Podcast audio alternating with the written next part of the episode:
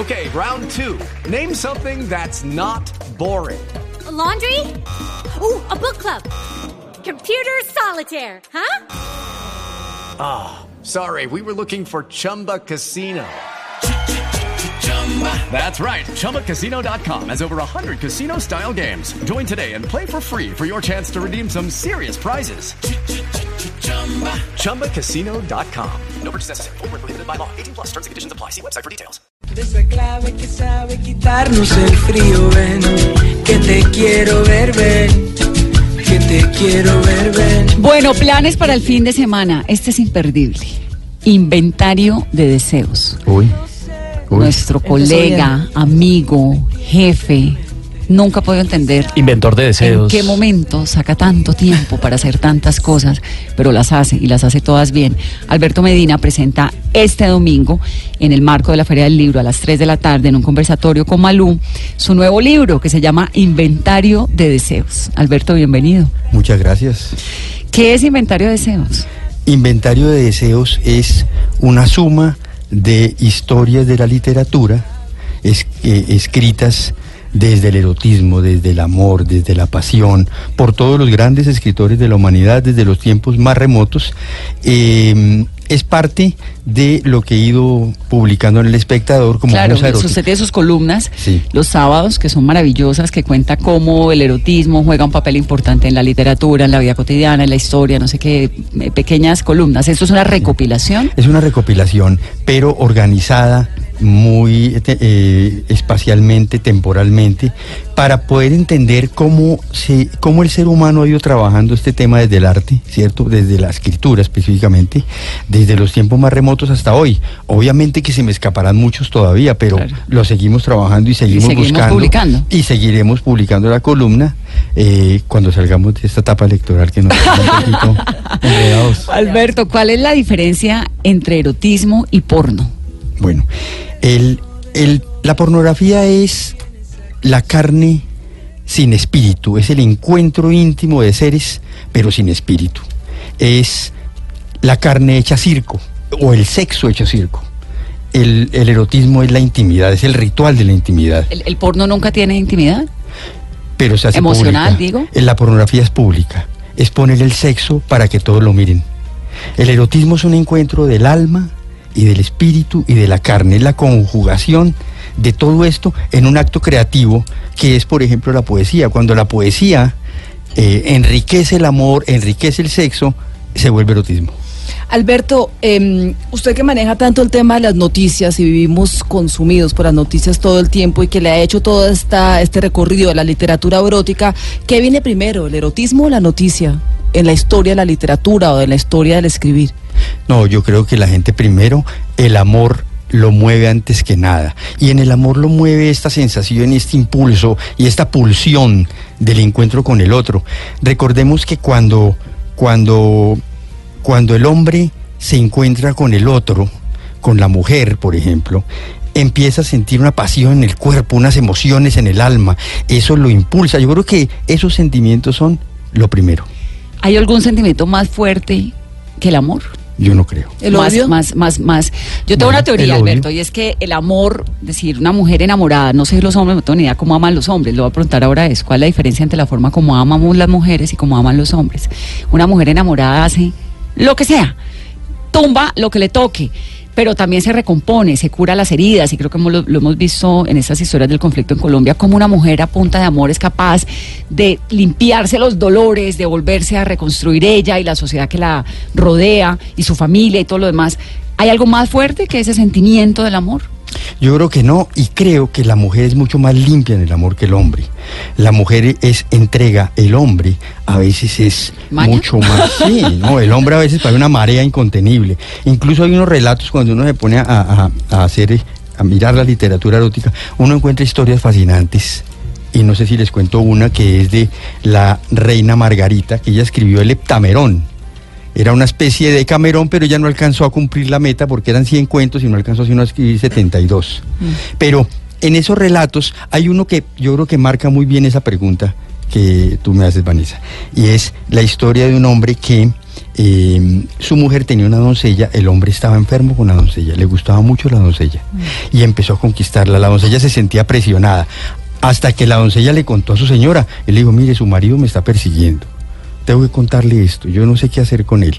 Entonces ella le dijo, acéptele acéptele la invitación y le tendemos una trampa. Y efectivamente le tendieron la trampa. La trampa consistió en que él tenía que llegar muy oscuro de noche, no podía prender ningún foco, ningún nada, absolutamente nada. Él llegaba y se metía a la cama de la doncella y le dijo, pero así tiene que ser. Él llega, entra con...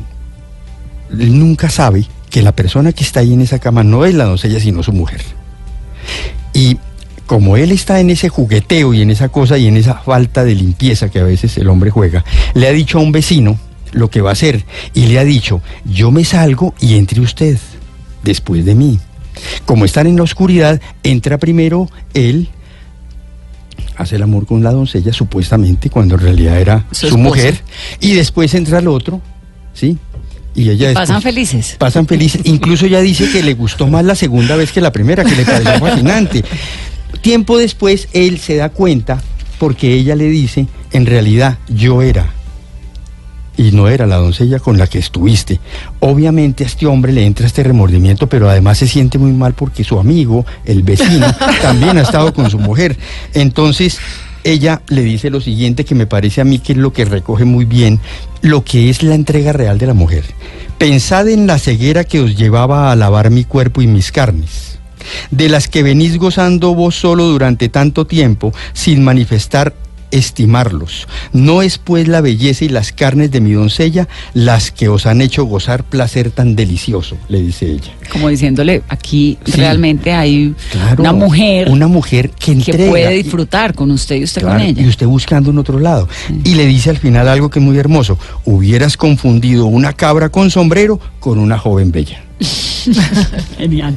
Sí. ¿Por qué esa, esa figura de las doncellas ha sido tan recurrente a través de la historia de la literatura y de la historia de la humanidad? Digamos, porque las mujeres siempre nos, tal vez las de ahora no, pero, pero a lo largo siempre nos aguantamos que el señor, el rey, el príncipe, el marido, lo que fuera, tenga una concubina. Acuérdese que en la Edad Media eso ocurre frecuentemente. Es decir, y por eso nace Las algo. cortes. Claro, en las cortes, y por eso surge algo que se llama el amor cortés. Y es que el hombre que se casa con una mujer siente, se siente propietario de ella. Es más, en algunas, en algunas comarcas están autorizados incluso para castigarla si lo consideran necesario, para encerrarla si lo consideran necesario. Es decir, hay un, la mujer está doblegada al hombre y por eso surge el amor cortés, que es esos trovadores que van de sitio en sitio cantándole a esas mujeres casadas, ¿cierto? Sí. Y aparece incluso la reina de Aquitania ayudando a esos pobres trovadores, protegiéndolos, porque muchas veces, obviamente, ellos logran el amor de esas mujeres. Alberto, eh, ¿cuál es el lugar del erotismo dentro del matrimonio o viceversa? Digamos, el matrimonio acaba con el erotismo, lo fomenta, es que parecería una institución tan poco sexy a veces. El matrimonio es una institución que yo creo que los mismos seres humanos la deterioran con el tiempo si no aprenden a jugar, a cómo juego yo para que esto sea distinto, cómo hago que esto no se convierta en una convivencia invivible, sino en, hombre, diseñar estrategias para que el matrimonio sobreviva. Pero ¿verdad? que, al que sea abierto, Porque es que, que sea sexualmente abierto. no, esto no es una invitación al estilo Simón de Beauvoir y, y Jean-Paul Sartre, co- que, que ellos jugaban al amor necesario y al amor, eh, Sí, o- o sí, y al amor y Diego. contingente, ¿cierto? No, se trata es de mirar cómo nos la inventamos para que de verdad todos los días seamos distintos. Muy difícil. ¿Se puede? La Ah, pero, es muy le- difícil. pero conoce a alguien que lo haya hecho alguna vez? La verdad, y en la literatura no he encontrado ningún caso. Florentino, Florentino Pérez y Fermina, que usted tanto Arisa. lo- Florentino Ariza. pero Porque Florentino Pérez, yo creo que es del Real Madrid. Ese no es el del Real Madrid. Sí, pero ¿de dónde le salió eso? Bueno, es pues mejor Arisa. Repito la pregunta, Florentino Ariza y Fermina Daza. Ese amor que se conjuga después de 59 cuántos años y días, usted se sabe seguro. el- el- 53 años. Exacto. ¿Cómo era la relación erótica de ellos sin que necesariamente hubiera erotismo, porque no habían ido a la cama, pero es un, un erotismo en, en, el libro permanente ahí, ¿no? Claro, de todas maneras, fíjate que eh, se logra consolidar un erotismo sobre la nostalgia de la mujer que no fue que eso es lo que vive finalmente Florentino Ariza durante cincuenta y pico de años, esperando que algún día poder llegar a ella. La muerte de Juvenal le permite a él reaccionar y decir, voy a conquistarla, no importa los años que tenga. Mm. Es, es como esos poetas del siglo I que le cantaban a los senos caídos. Es decir, le cantaban a las mujeres maduras y las exaltaban. Usted le dedica un capítulo importante a eso, a los senos caídos de las mujeres. Hay, eso es muy hermoso porque hay unos poetas... ¿Y, qué, explica? Obviamente estamos en una época en la que todas las mujeres queremos ir contra la gravedad, ¿no? Todo lo contrario. ¿Qué explica ese cambio dentro de la historia para que en algún momento hubiera esa fascinación por los senos caídos? al cual usted le dedica capítulo entero en el libro, y hoy en día todas queramos estar pues como unas pelotas de tenis. No, en realidad, desde todos los tiempos, el hombre ha buscado pues es decir, las mujeres hermosas, fértiles. en algún, por ejemplo, la concepto de belleza es eh, distinto para cada... sí ha cambiado eh, con, el transcurrir de los años. Claro, las comunidades indígenas nuestras, nuestras, nuestros indígenas, para ellos la belleza era la mujer voluptuosa, anchita, ¿cierto? Les, eh, les parecía belleza porque era también un sinónimo de, de fertilidad y eso era muy hermoso. Pero en Occidente, digamos que cambió completamente el concepto, pero las, las personas que le cantaban a los, a los senos caídos, eh, eh, es, muy maravilloso que en ese momento de la historia, pero es muy eventual, no es que sean muchos, no, es que tengamos múltiples escritores hablando de esto, pero en esa época, en esa época sí encontramos esto. Pablo el Silenciario, que era un hombre que trabajaba con el emperador Justiniano, le decían en silenciario porque él era encargado de que guardaran silencio en el palacio, en Roma, ¿cierto? Él, por ejemplo, escribía cosas como estas. Tus arrugas, Filina, valen más que la savia de cualquier juventud. Y en cuanto a mí, estoy más ávido de tener en mis manos tus manzanas que cuelgan con las puntas hacia abajo que los senos bien erguidos de una mujer todavía en joven edad. ¿Eso en qué, en qué momento le Siglo primero después de Cristo. Ay, qué belleza. Es muy hermoso. Sí. Y ha habido un momento de la historia, supongo, en el cual la literatura erótica haya sido perseguida? Claro, especialmente siglo XVI, XVII, hubo mucha persecución. En la época de Napoleón se quemaron novelas. ¿Y por qué? Porque, por ejemplo, el Marqués de Sade, hay una, hay una muy famosa, hay una obra muy famosa donde se ve el Marqués de Sade botando al fuego el Justín de Sade. Porque cuando uno lee el Justín de Sade, la verdad, debo confesar que lo sacude a uno por dentro es, un texto supremamente fuerte, supremamente, y la obra del marqués toda es fuerte. Entonces él manda a la, los curas, la, la iglesia generó incluso un índice de libros que no deben ser leídos y prohibidos.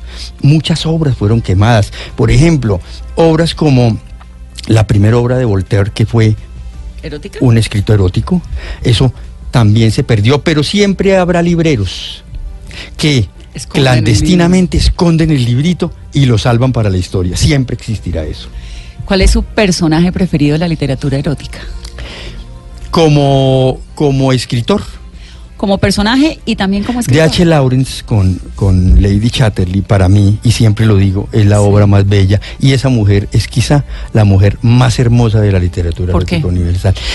Porque esa mujer rompe con unos cánones. Acuérdense que fue perseguido también el señor. Eh, su obra fue prohibida en muchos lugares, en Estados Unidos, en Inglaterra fue prohibida, porque la consideraba una obra lujuriosa, obscena, ¿cierto? Lo mismo incluso pasó con eh, Madame Bovary. Madame Bovary, él tuvo que enfrentar un juicio porque le decían, oiga, es que su obra es obscena, ¿sí? Y la defensa de él fue, perdonen, a ella le va muy mal. Yo no estoy elogiando el adulterio ella la castigan. Pero ese fue solamente por defenderse ante el tribunal, la verdad. No, era feliz. Y eso la salvó. Eso lo salvó de un canazo. Infinitamente feliz. Alberto, pegando un brinco a hoy, ¿sexting es erotismo? Yo no creo, yo creo que es más pornografía. Pero es que yo me da la sensación por lo que usted decía ahorita que la pornografía eh, como es así de explícita, no es noble. ¿No hay pornografía noble? Lo que pasa es que todo aquello que está hecho, y así se entiende la pornografía, para que la gente lo mire, se quede mirándolo y de pronto eh, juegue con eso, digamos. termina siendo, termina siendo una intimidad hecha pública y yo creo que el gran secreto del erotismo es que tiene que ser íntimo. Tiene que estar dentro. Es decir, el ser humano genera el erotismo porque necesita encerrarse en un cuarto para disfrutarlo. ¿Sí? El erotismo no es solamente encuentro sexual, el erotismo puede ser una mirada, el erotismo puede ser una palabra, el erotismo es creatividad en última, ¿cierto? Pero yo sí creo que la pornografía es, es, es lo que es precisamente cuando usted salta la línea y se pierde. Ahora, esa línea es borrosa, como nuestras fronteras a veces, ¿cierto?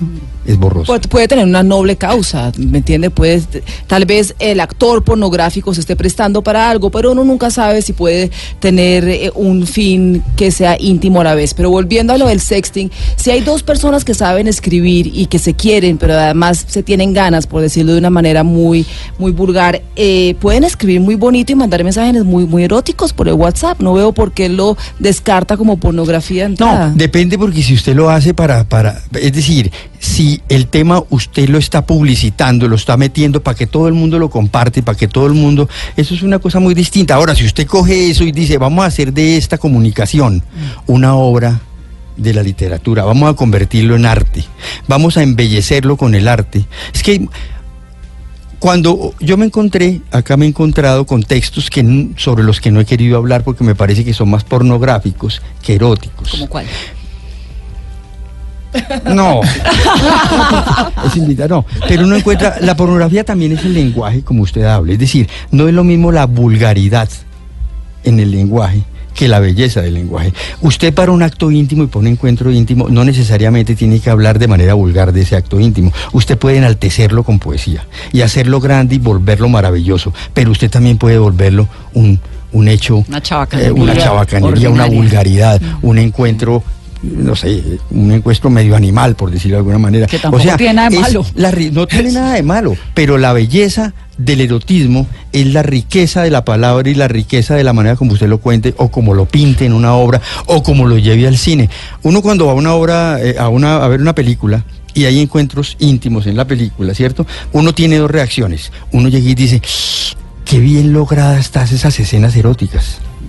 O tiene esta otra mirada, uy, esa vaina ya era pornográfica. Sí. O sea que eso depende de cómo maneje uno el artificio. Alberto, ¿qué le gusta y qué no de la vida de la sexualidad de hoy en día? Porque obviamente usted ha revisado todo esto de cómo ha sido la vida sexual durante la historia, cómo nos hemos relacionado los hombres y las mujeres. Y hoy en día pues hay una libertad en todo. Las mujeres son mucho más libres, en, más autónomas, decimos lo que queremos.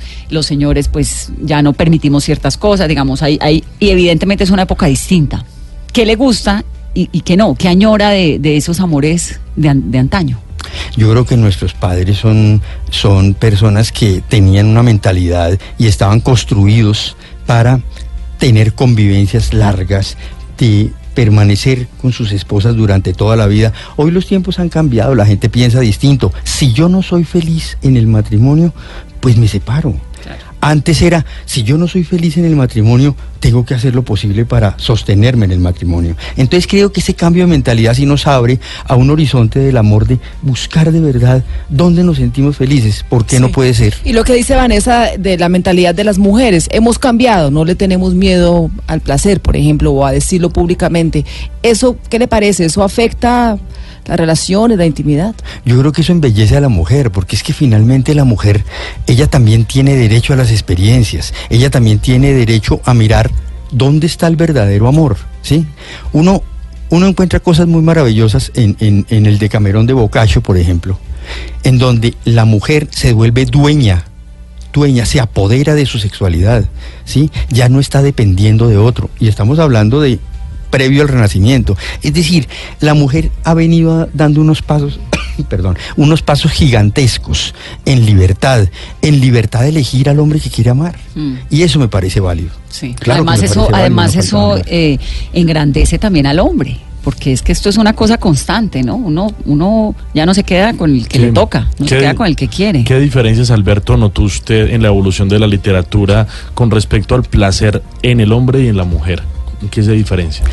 Hay algo muy curioso en la literatura y es que uno encuentra, por ejemplo, que la primera escritura erótica fue de una mujer, que fue Sí. Safo de Lesbos. Es la primera escritura erótica, pero después viene un- la mujer se pierde en la geografía, no vuelve uno a verla hasta que aparece las primeras reinas, por ahí en el 15, en el 12, 12, 13, aparece una primera reina que es eh, Leonor de Aquitania, que contratan a una persona, hombre, para publicar un texto, que es el, el texto del amor cortés. Son mujeres. Entonces, eh, yo pienso que la mujer ha ido apareciendo, ha ido apareciendo con mucha fuerza, mostrando toda la intensidad y toda la pasión que puede brindar, mucho más honestamente, la verdad. El hombre ha sido como el apoderado, ha sido el dueño de eso, pero el hombre tiene una actitud, y uno lo ve en la literatura, una actitud de venga, sírvame este momento que estoy afanado, me libero y me voy. No, no ha pensado en la mujer. El De hombre no urgencia. pensaba Pero en eso la ha mujer. cambiado, es que eso es claro, ha cambiado ¿no? mucho, pero el hombre no pensaba en la mujer, en el placer de la mujer, en la pasión de la mujer. Ni siquiera con Cleopatra. No, en la literatura, en la literatura digamos como ficción. Pero uno encuentra eso, el hombre necesitaba soltar su energía, Sí, fisiológica, aliviar, sus urgencias. aliviar sus urgencias, Mm. ¿sí? Oiga, Alberto, La beneficios. mujer es la que enriquece. la Beneficios, beneficios en la pareja, sobre todo en una pareja que lleve harto tiempo, de una leída erótica de vez en cuando. Una recomendación. Sí. Pues mire que eh, yo creo que para que mm, para responderte esa pregunta yo te invito a que leas a Simón de Beauvoir y a Jean Paul Sartre, que ellos sí hablan de esas voladitas, porque fíjese que ellos son pareja, están juntos, pero de vez en cuando eh, Jean Paul Sartre dice, uy, pero es que espérese que es que me gustó aquella, ¿cierto? Entonces hace esa escapadita erótica, son, eso es lo que me, Sí. me habla. No, yo dije leída erótica, El- pues, pero lo de la escapadita de me gusta más. Pero esas, esca- esas escapaditas eróticas que hacían ellos, incluso llegó un momento en que Jean Paul Sartre le dijo, a usted la atiendo los lunes y los jueves. Sí, A tal hora. Sí, es- Gente organizada. eh, sí, or- muy organizada. De profesional. Y, y, y- y Jean Paul Sartre decía, y ella se pusieron de acuerdo en eso, pero, pero se amaron toda la vida. Qué Pero lo que pregunta Esteban, me- me-. No, no, en la la respuesta, yo le digo la respuesta, inventario de deseos. Ah, Claro, no, leerse. razón. Se lee Le hago el inventario de de, de la pregunta del caballero. ¿Qué- qué hay Lo que que leer? quiere saber es cuando uno está con su pareja, en vez de poner una película porno, ¿qué recomienda que lean juntos? Y yo le doy la respuesta. Para eso. Inventario de Ah, deseos. Inventario de deseos. Inventario de deseos. No, yo sí creo que es muy rico leer, incluso en una novela que yo escribí que se llama El Credo de los Amantes, la pareja son lectores de literatura erótica. Ellos son Ah. lectores de literatura. Ahí fue donde nació esta idea, la verdad, de meterme de lleno a esto. Entonces, ¿qué leían? Por ejemplo, muy hermoso leer en la cama, bien acompañado, a Lady Chatterley. Es que a usted le fascina ese personaje, ¿no? Claro, es que es un personaje muy bello, pero también muy lindo leer, por ejemplo, hay unos erotismos mucho más suaves, digamos, pero que son muy, digamos, que subyacen ahí entre líneas, como por ejemplo La ama del perrito de Chekhov. ¿Sí? Ujú. Son ¿Pero esa no es una obra de teatro? eróticas. Es, una, es un cuento, un relato corto de Chekhov que también ha sido llevado, obviamente, al teatro. Hay muchos que son muy buenos para esos momentos eróticos, muchos. Henry. Henry Miller. Henry Miller. Bueno, y, y Anaís Nin. Anaís Nin es muy recomendado para esos Oiga, los veo a todos muy expertos en el tema de literatura erótica. Me toca ponerme al día. te contamos? Sí, no, los veo muy bien. Me compro yo inventario de deseos primero que todo el de Alberto y ahí sigo con recomendaciones. El inventario de deseos es una suma de textos literarios desde lo más antiguo hasta hoy. Entonces uno va escogiendo y al final hay qué autores tenemos y qué autores estamos mirando. Entonces puede ir buscando autores y puede ir buscando ahí cómo... Es una buena guía para dummies. Alimentarse. Sí. Una buena Para millennials. Ah, bueno, muy bien. Inventario de Deseos es el libro de Alberto Medina. La presentación es el domingo a las 3 de la tarde en la Feria Internacional del Libro de Bogotá. Y es una delicia porque entonces uno va leyendo, se lo facilito, ¿no? Va leyendo una cosita, va leyendo la otra y se le comienza a aumentar la creatividad, el deseo. Rico. Y Rico felicitaciones, Alberto. No sé a qué hora saca tiempo usted entre lidiar con Fajardo y, y Duque y Petro y nosotros. ¿A qué hora se escribe? Eso hay que utilizar las nochecitas y todo. Y pues estos temas de la noche ayuda mucho. ¿Y, y por qué esa, esa fascinación suya por la historia del erotismo de dónde viene? Porque creo que la historia del erotismo es la historia de la humanidad. Creo que ahí estamos dibujados. Y es la manera como va, como vamos comportándonos en el amor, en el sexo, en la vida íntima. Es como nos construimos como seres humanos. Alberto, gracias por haber venido. Gracias a ustedes. Y felicitaciones. Gracias.